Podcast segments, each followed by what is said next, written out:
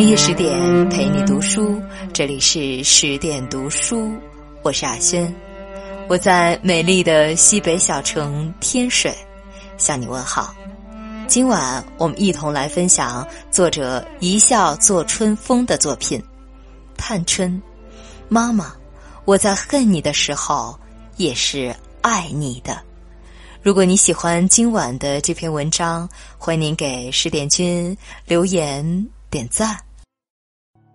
电影《情迷高跟鞋》有这么一个桥段，母亲说：“你还有点喜欢我吗？”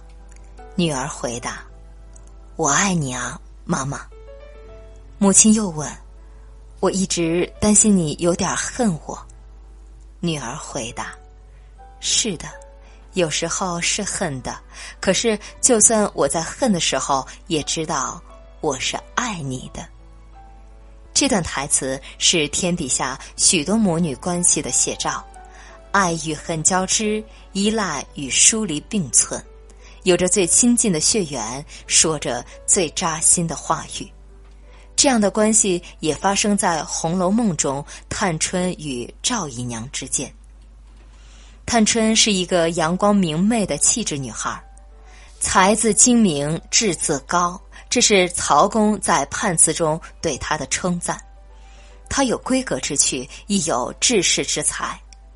桃李春风花开日，他领着姐妹们开海棠诗社。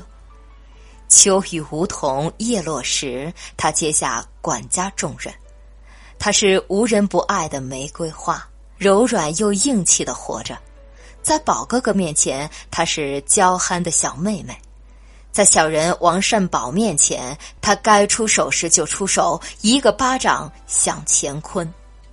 然而，每一次他被欣赏的同时，都有一个转折，外加一段叹息。凤姐对平儿说：“我说他不错，只可惜他命薄，没托生在太太肚里。”星儿对尤二姐说。玫瑰花又红又香，无人不爱的。可惜不是太太养的，老瓜窝里出凤凰。不知道探春听了这些会是什么感受？有时候妈妈被人轻视，比自己被轻视还要难受。老瓜又称乌鸦，人见人厌，像极了母亲赵姨娘在贾府中的地位。宝玉被马道婆施的魔法困住了，奄奄一息。赵姨娘假模假样在旁边劝慰，贾母照他脸上啐了一口唾沫，骂道：“烂了舌根的混账老婆！谁叫你来多嘴多舌的？都不是你们这起淫妇挑唆的。”“淫妇”两个字直接把赵姨娘钉在了耻辱柱上。贾环推倒了油灯，烧了宝玉。王夫人逮着骂赵姨娘，养出这样黑心不知道理的下流种子来，也不管管。种子下流，当然是母亲基因下流的缘故。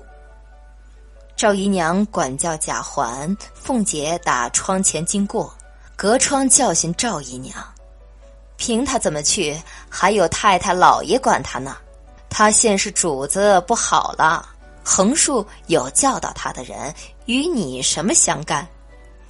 凤姐之骂，其一点出儿子和亲妈有主奴之别；其二，直接剥夺了赵姨娘管儿子的资格。甚至身处最底层的戏子方官都敢说赵姨娘。梅香拜把子都是奴家儿，你打得起我吗？你照照你那模样，再动手！随后，一群唱戏的丫头们抱着赵姨娘手撕头撞，直播一出精彩闹剧。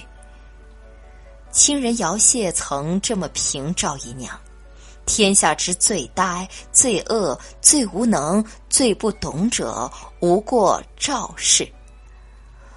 凤凰女儿老瓜娘，面对这样糟糕的一个母亲，探春嫌弃过吗？小说第五十五回，探春和赵姨娘之间发生了一张母女大战。那时凤姐病了，李纨和探春一起只管家务，刚刚上任。对于新来的领导，有点资历的老人们总会先考验一把。若新领导办事妥当，还好；若是有一点不当，不但不服气，还会编排笑话来取笑。吴新登家的就是这么一个有资历的刁奴。恰好探春的舅舅赵国基死了，他来汇报，汇报完立刻垂手旁贷，再不言语。还记得葫芦僧判葫芦案那一回吗？门子向新上任的贾雨村私下汇报了许多信息，有官场潜规则，有断案的方法，那是一个下属理应有的姿态。吴心登家是个老奴了，不会不懂这个道理。若是在凤姐前，他早就献殷勤，查旧例，说主意。但是面对温和恬淡的三小姐，吴心登家设了一个陷阱，等着探春出错。什么陷阱呢？非常微妙的一个细节：贾府中的奴才分家奴和外头的两种。如果是家奴的亲人死了，赏银二十两；如果是外头的，赏银四十两。李纨先跳到陷阱里，他说。前儿袭人的妈死了，听见说赏银四十两，这也赏他四十两罢了。吴心登家的一听，忙答应是，接了对牌就走。这么着急走，为何？心里偷偷笑着呢，想赶紧把这两人做事不合规矩的笑话讲给众人听。探春敏锐的察觉到空气中阴谋的味道。他把吴心登家的贺回一针见血的指出他的阴险用心，要他把旧账找回来，然后依照惯例赏了二十两。探春上任这把火烧得漂亮，烧掉了刁奴们的气焰，亮出了自己的魄力。然而无心登家的刚走，赵姨娘就来了，不得不佩服。贾府中的消息是在风中飞的，传播急速。可怜赵姨娘一大把年纪了，被别人一挑拨，就来找自家姑娘的刺了。她也不想想什么是亲，什么是疏，什么人近，什么人远。赵姨娘一把眼泪一把鼻涕的哭，哭自己被踩，哭探春无情。探春笑着劝慰，说自己不敢犯法违礼，然后拿着账本给赵姨娘边看边念。于探春而言，自己公事公办，心地无私，天地宽。可是赵姨娘没有这种见识，她是地道的穷人思维。女儿当家了，难道不该照顾娘家吗？舅舅死了，难道不该多给点赏钱吗？他完全没考虑女儿是否站稳脚跟，就来挖墙脚了。你不当家，我也不来问你。你现在说一是一，说二是二。如今你舅舅死了，你多给了二三十两银子，难道太太就不依你？明儿等你出了阁，我还想你额外照看赵家呢。如今没有长羽毛，就忘了根本。在赵姨娘的这种混账逻辑下，探春气得脸白气叶，滚下眼泪，说了一番绝情之言：“谁家姑娘们拉扯奴才了？谁是我舅舅？我舅舅年下才升了九省检点，哪里又跑出来一个舅舅来？”一边是拉扯不休的母亲，一边是等着看笑话的众人。探春这个刚李家的领导，怎能徇私情呢？回到当事人说话的情境中，我们可能会对探春多一些理解。探春当真嫌弃自己的这个妈妈？绝不。探春这么有胆识、有智慧的姑娘，怎会嫌弃赵姨娘的出身？泄水至平地，各自东西南北流。每个人的出身都是无法选择的，单凭探春的嫡出，就说她原生家庭不好，是不是太绝对了呢？他的亲爹是工部员外郎，他的同父异母的姐姐元春是贵妃，他自己从小跟着贾母长大，受的是贵族的教育。相对于多少丫鬟和平民家的孩子，他是相当幸运的。而探春本人，在任何场合都是落落大方、自信阳光的。对于贾府中的下人，他从来没有摆出过高高在上的姿态，处处以礼相待，展示出一个大家闺秀的风范。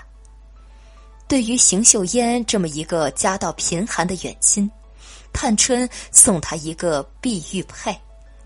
这份善良能够波及到旁人，又怎可能会对自己的母亲不善呢？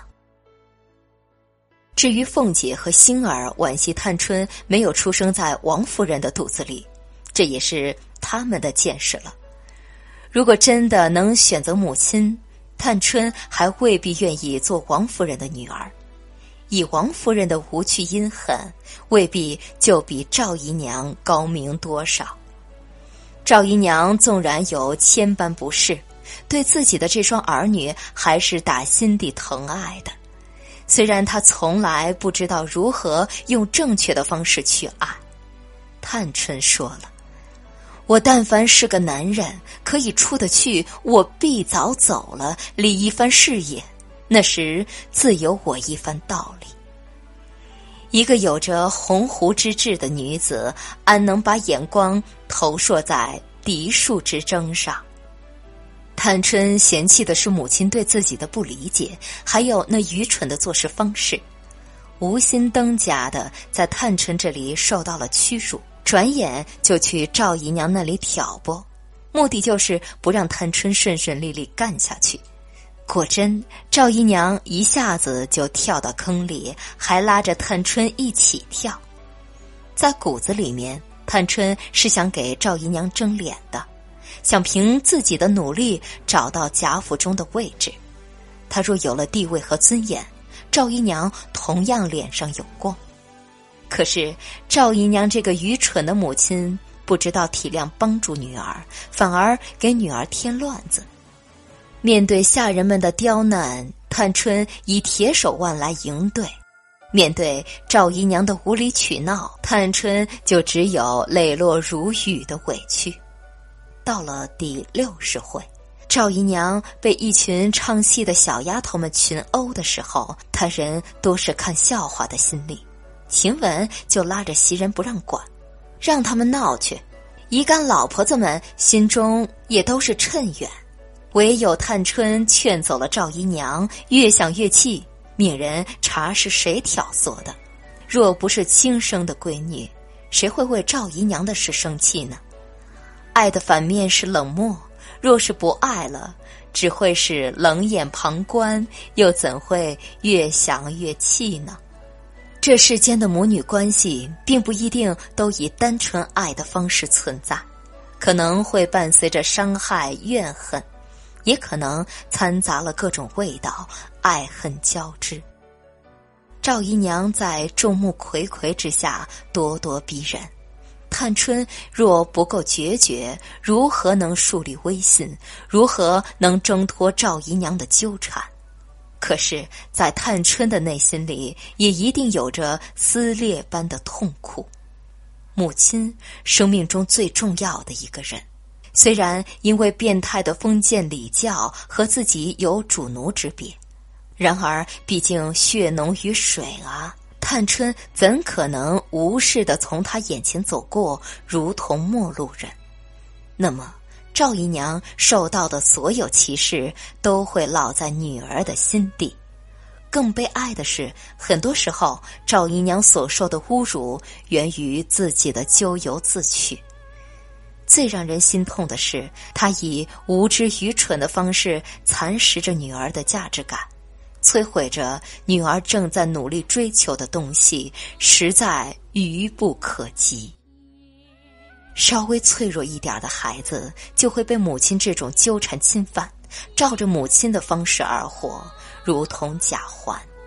而探春这个独立的灵魂，以看似绝情的方式，给自己的人生画出一道界限。界限的一边是自己，一边是母亲。纵然两败俱伤，纵然身心撕裂，也要保全自己的独立。这是一个非常明智的选择。先做自己，才能去爱别人。像是哪吒割肉还母一样，痛是痛了，从此以后属于自己。我爱你，但是又嫌弃你粗鄙的模样，这样的一种关系有没有走向和解的可能呢？八七版的影视剧《探春远嫁》一节处理的非常好。远嫁之前，赵姨娘去找探春，两人无言对视。探春一声“娘”，哭得人肝肠寸断。沿着红地毯，探春远嫁他方，伴随着泪眼朦胧，是背景乐分骨肉的旋律。一番风雨路三千，把骨肉家园齐来抛闪。恐哭损残年，告爹娘休把儿悬念。自古穷通皆有定，离合岂无缘？从今分两地，各自保平安。奴去也，莫牵念。探春和赵姨娘这对母女，终于走向了。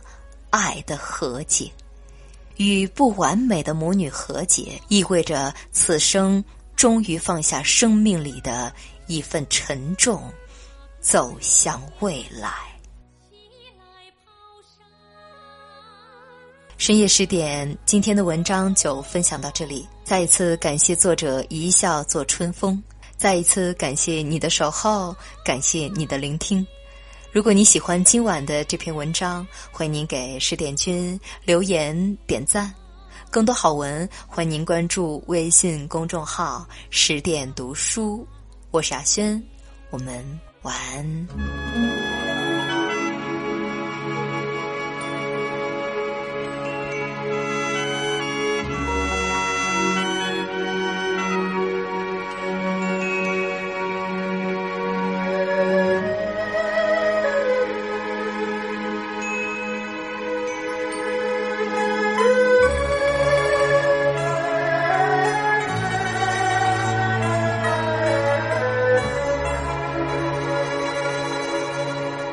一帆风雨路三千